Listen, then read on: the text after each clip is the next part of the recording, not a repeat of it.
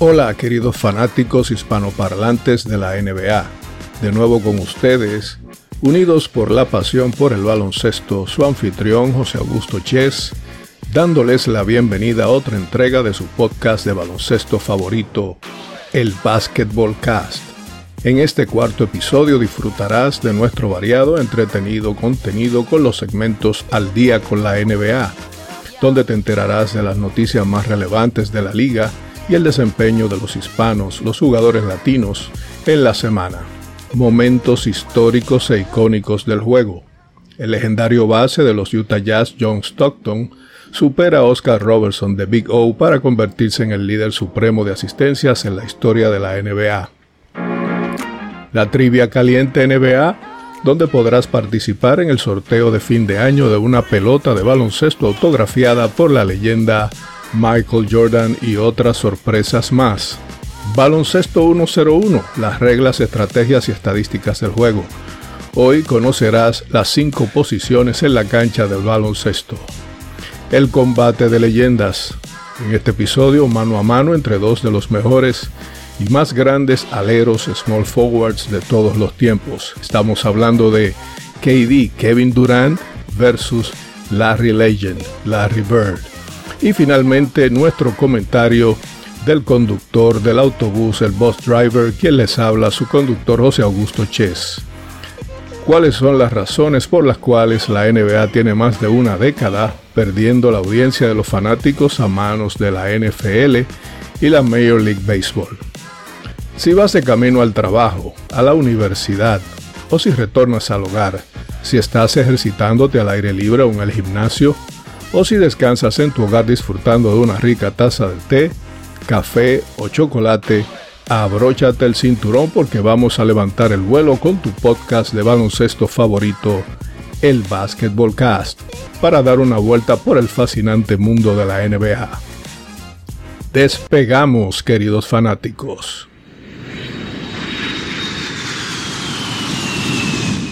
Y antes de entrar en materia, queridos fanáticos, como siempre vamos a energizarnos positivamente con nuestra cita motivacional.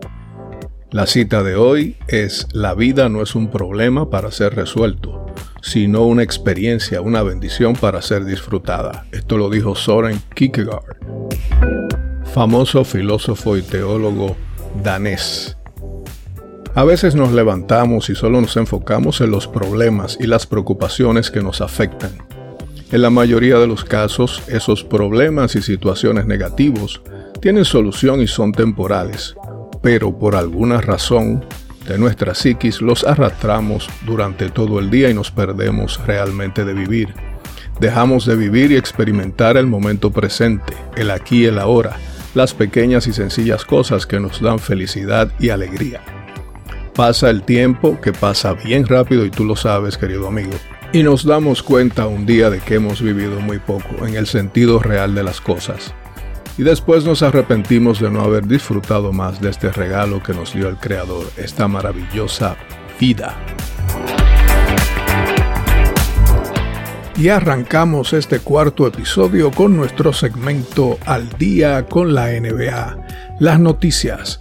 De acuerdo con la NBA, Los líderes en este momento en la carrera del MVP para esta temporada 2023-2024 son los siguientes. Como de costumbre, en primer lugar aparece en el listado Nikola Jokic, el centro serbio de los Denver Nuggets. En segundo lugar, Shai Gilgeous Alexander, la superestrella de Oklahoma City que realmente tiene los méritos. Giannis Antetokounmpo, el Greek Freak, de los Milwaukee Bucks, como siempre también ahí en los primeros lugares, en la tercera posición. En el cuarto lugar de este listado, de acuerdo con NBA TV, se encuentra el alero Jason Tatum, la estrella de los Boston Celtics, y redondeando el grupo de cinco. En el quinto lugar, el alero Luca Doncic, la superestrella de Dallas. Como ustedes saben, queridos amigos, el centro superestrella de los Philadelphia 76ers, Joel Embiid, un perenne miembro de este grupo en los últimos años, ha estado fuera por una lesión y creo que van a ser muy pocas las probabilidades que tenga de ganar si entra en esta temporada. Y pasamos ahora a las noticias más importantes de los últimos días. Este viernes primero de marzo, el escolta Anthony Edwards de los Minnesota Timberwolves dejó el juego en el medio tiempo para estar presente en el nacimiento de su hijo.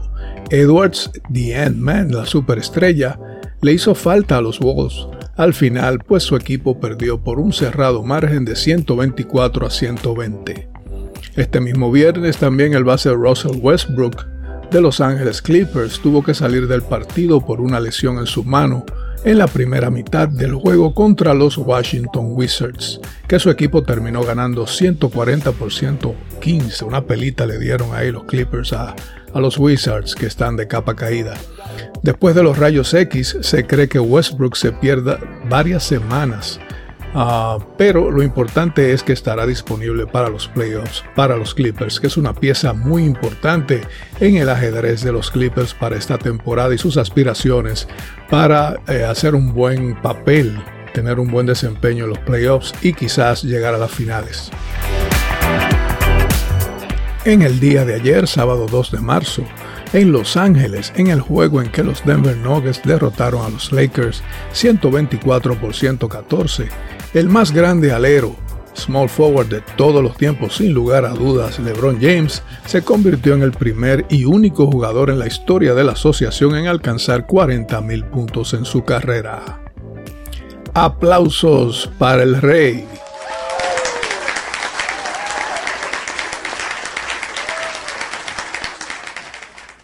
En el día de ayer también el escolta estrella de los Phoenix Suns, Devin Booker, se torció el tobillo durante la derrota de su equipo 118 a 109 ante los Houston Rockets.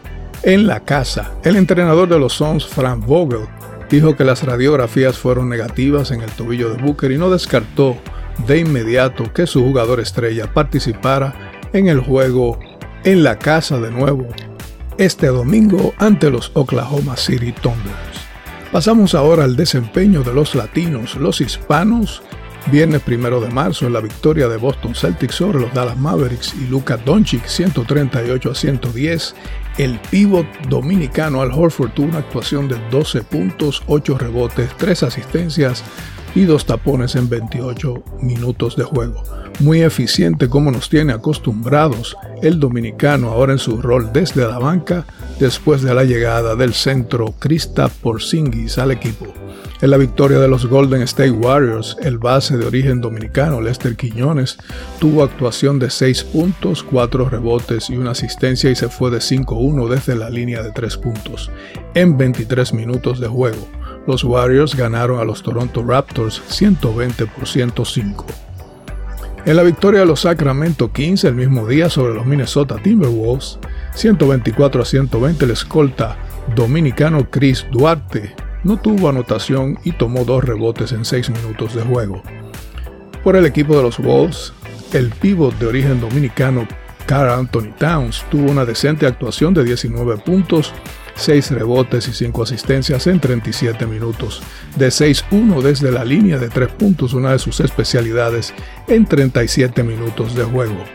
En la victoria de los New Orleans Pelicans 129 a 102 sobre los Indiana Pacers, el pimentoso base puertorriqueño José Alvarado, que estaba suspendido, regresó ayer al juego y encestó 9 puntos, tuvo 3 rebotes y 2 asistencias en 25 minutos de juego. En la victoria de los Milwaukee Bucks sobre los Chicago Bulls, 113 a 97, el pívot de origen cubano, de padre cubano Brook López, tuvo actuación de 12 puntos, 3 rebotes y una asistencia en 29 minutos de juego. Y en la victoria del Miami Heat, este sábado 2 de marzo, ayer, 127 a 120 sobre los Utah Jazz, el escolta de origen mexicano, de padre mexicano Jaime Jaques Jr., que está teniendo una tremenda actuación como novato en esta temporada, tuvo una actuación de 12 puntos, 4 rebotes y una asistencia en 29 minutos de juego. Y con estos resultados, queridos fanáticos, concluimos con nuestro segmento Mantente al día con la NBA. Esperamos que lo hayan disfrutado. Estamos de vuelta con ustedes, queridos fanáticos, con nuestro segmento Momentos históricos e icónicos del juego. En este episodio les recordaremos que el día 16 de noviembre de 1994 el legendario base de los Utah Jazz, la leyenda John Stockton, superó las 9.887 asistencias de Oscar Robertson de Big O en un partido contra los Denver Nuggets. Después de ahí, Stockton siguió aumentando el liderazgo en esa categoría a través de los años, llegando a las 15.806 asistencias totales en su carrera. Ese total sigue siendo el récord hoy en día y es uno de los récords que será muy difícil de romper. Asimismo, Stockton lideró la NBA en asistencias en nueve ocasiones, lo cual también es un récord para un base. John Stockton liderea ese departamento históricamente con 15.806 asistencias, seguido en segundo lugar por Jason Kidd, el gran Jason Kidd con 12.091 asistencias y en tercer lugar lo ocupa Chris Paul CP3 con 11.862 asistencias. Stockton es también el líder de la NBA en robos de balón con 3.265 y ese es, queridos amigos, el momento histórico e icónico del juego en el Basketball Cast.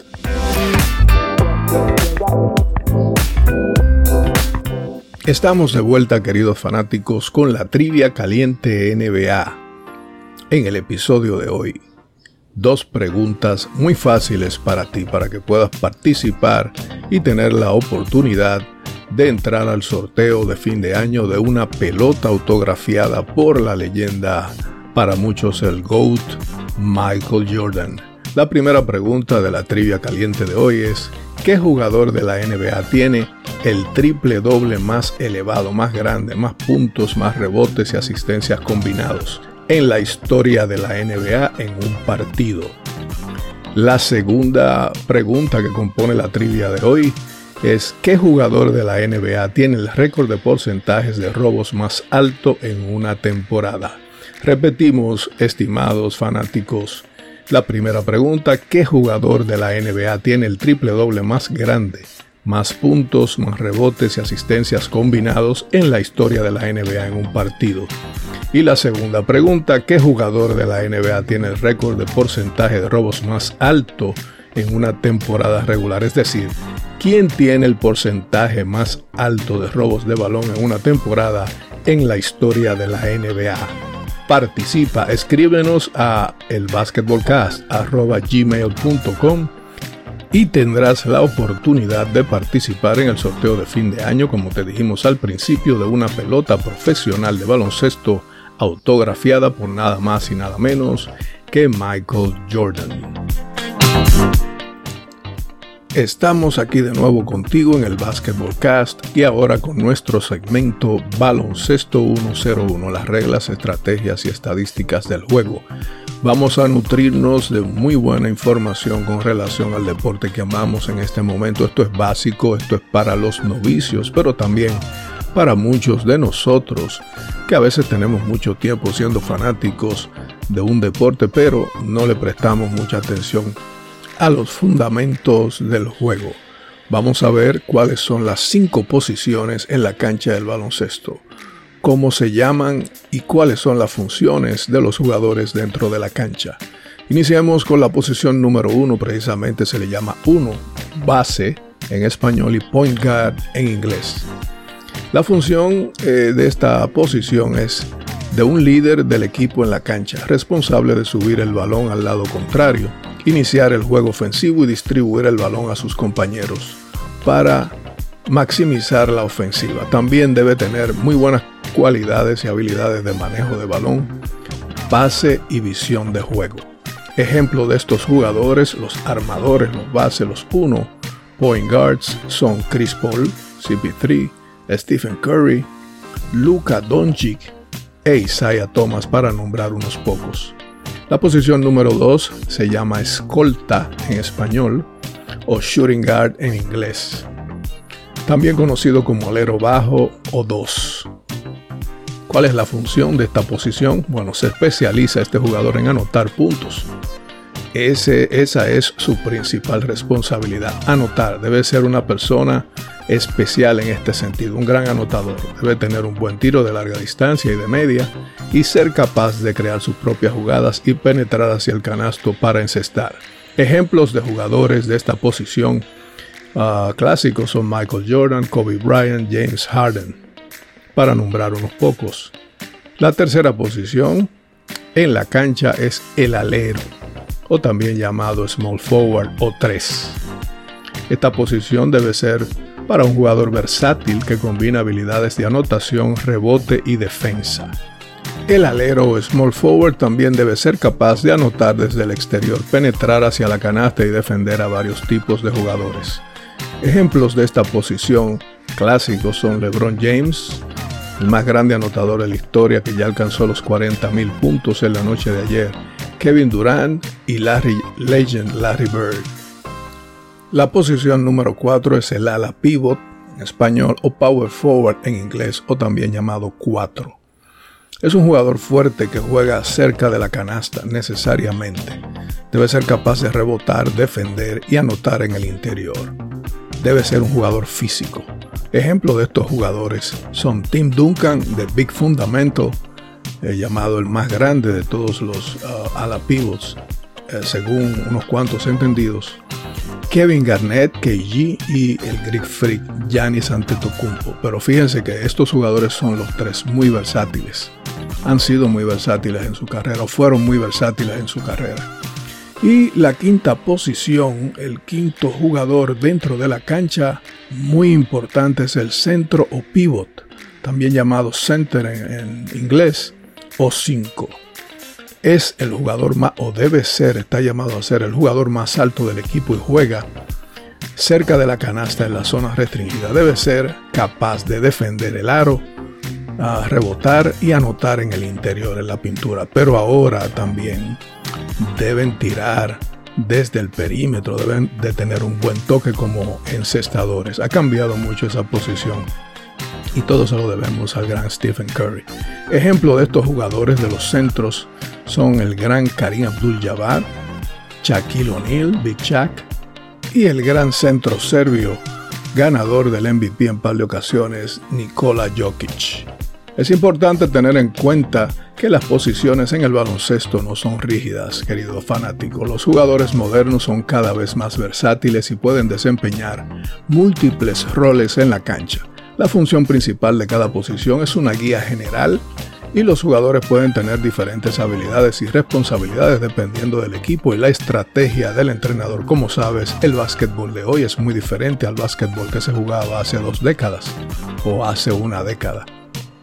Y con esto terminamos nuestro segmento informativo Baloncesto 101, parte del currículum de la Universidad del Aro, Hoops University aquí en el Basketball Cast. Estamos de vuelta con ustedes emocionados, queridos fanáticos, con el segmento estrella del cuarto episodio del Basketball Cast, el combate de leyendas. Emocionados porque en este episodio tendremos un enfrentamiento titánico entre dos de los más grandes aleros, small forwards de todos los tiempos.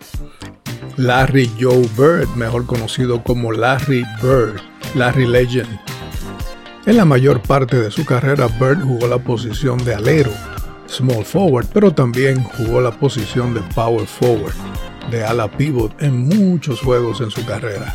Bird tiraba a la derecha y tenía una estatura de 6 pies 10 pulgadas, con un peso de aproximado de 220 libras cuando jugó en 13 temporadas en la NBA.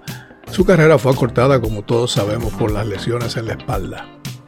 Kevin Durant KD es el otro contrincante en este combate de leyendas. KD, eh, como todos sabemos, juega también la posición fundamentalmente de alero, pero también juega la posición de ala pivot, uh, power forward y también la de shooting guard, de escolta tirador cuando es necesario. Pero se ha desempeñado más en la posición de alero small forward. Tira a la derecha con 6 pies y 11 pulgadas de estatura y 240 libras. Juega en la actualidad con el equipo de los Phoenix Suns.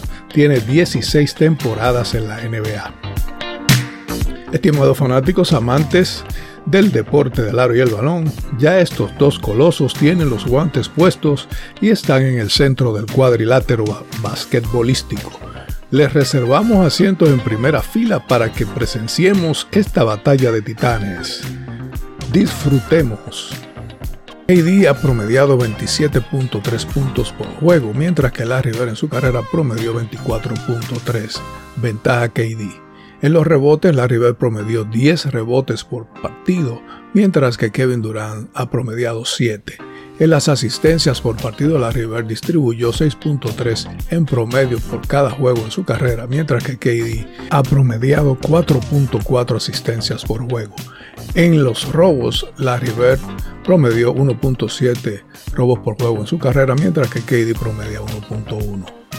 En los tapones por juego, Larry Bird promedió 0.8 y KD ha promediado 1.1.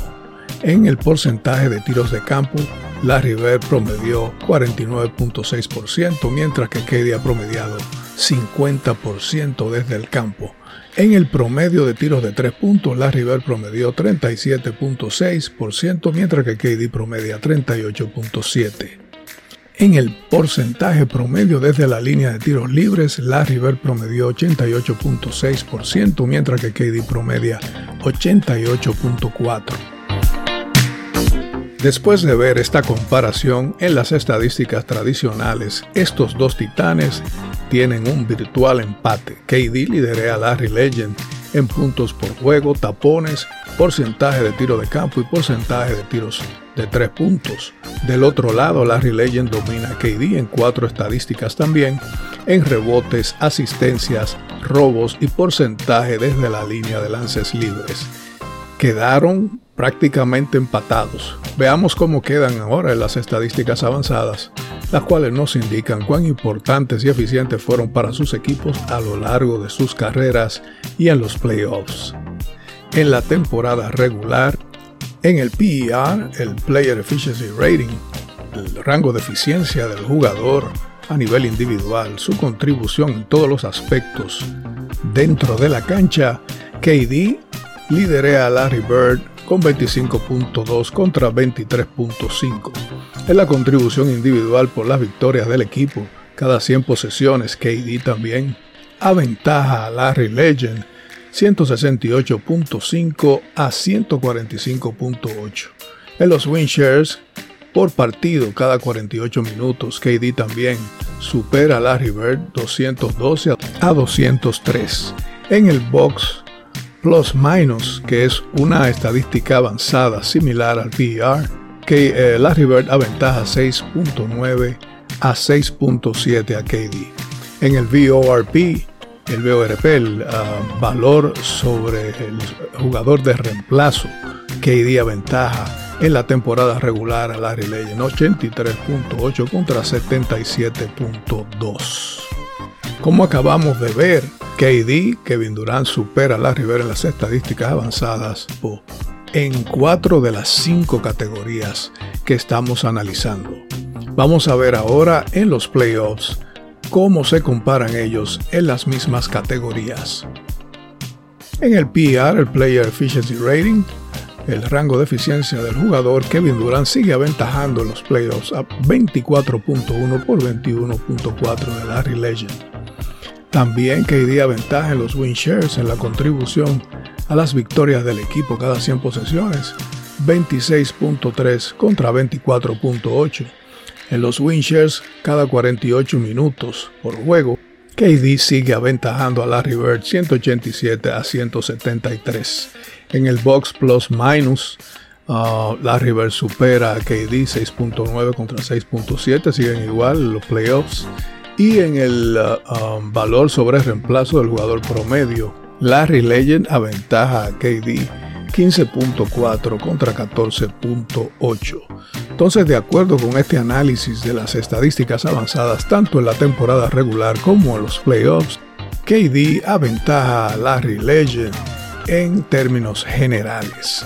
Vamos ahora a pasar a la parte donde analizamos los logros personales individuales y los logros de equipo de cada uno.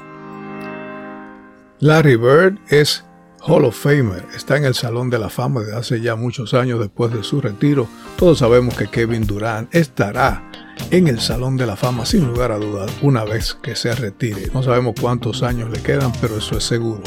En championships, en campeonatos, Larry Bird supera a KD 3 a 2. En los primeros equipos todos estrella, Larry Bird lo hizo nueve veces, KD lo ha hecho seis. En la selección al primer equipo todo defensa, Larry Bird lo hizo en tres años, en tres temporadas, mientras que Kevin Durant no lo ha hecho nunca. MVPs de la temporada regular, Larry Bird ostenta tres. Todos recordamos sus legendarias batallas con los Lakers de Magic Johnson y el Showtime, que definieron una época y llevaron la NBA a otro nivel. Kevin Durant ostenta un solo MVP en la temporada regular. En la categoría de los más valiosos, los MVP en las finales, en los campeonatos, están empatados 2 a 2. Ambos tienen dos títulos como más valiosos en las finales. En los All Stars, la selección al All Star, al juego de estrellas, 12 Larry Bird contra 14 selecciones de Kevin Durant. Claro, esas selecciones al juego de estrellas las hacen los fanáticos y además Kevin Durant tiene tres años más jugando que los que jugó Larry Bird. De acuerdo con los resultados generales de este combate titánico, incluyendo los logros personales y de equipo en sus respectivas carreras, el Basketball Cast le levanta la mano a ambos y declaramos un virtual empate entre estas dos leyendas.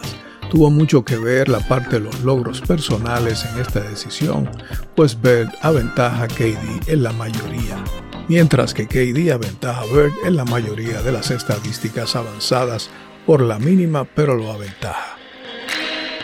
Y retornamos, queridos fanáticos, con el segmento final de este episodio, la opinión del boss driver, el conductor del autobús, quien les habla su amigo José Augusto Ches. El tema de hoy, se ha salido de control la ofensiva de la NBA en la liga después de que todos los cambios que han realizado en el juego en los últimos 15 años han sido para limitar la defensa y aumentar la ofensiva. ¿Se ha convertido la NBA en una liga aburrida por esta situación? ¿Será por eso que la NBA lleva varios años perdiendo ratings a nivel global? Esta pasada semana, específicamente el martes 27 de febrero, ESPN informó que en medio de una temporada ofensiva récord en toda la historia de la NBA, en cuanto a ofensiva, el Comité de Competencia de la Liga lanzó formalmente una revisión para determinar si es necesario implementar cambios en las reglas para lograr un mejor equilibrio entre la ofensiva y la defensiva. Este es un tema que estamos monitoreando, dijo a la cadena televisiva el vicepresidente ejecutivo de operaciones de baloncesto de la NBA, Joe Dumars, que sabe mucho de defensa.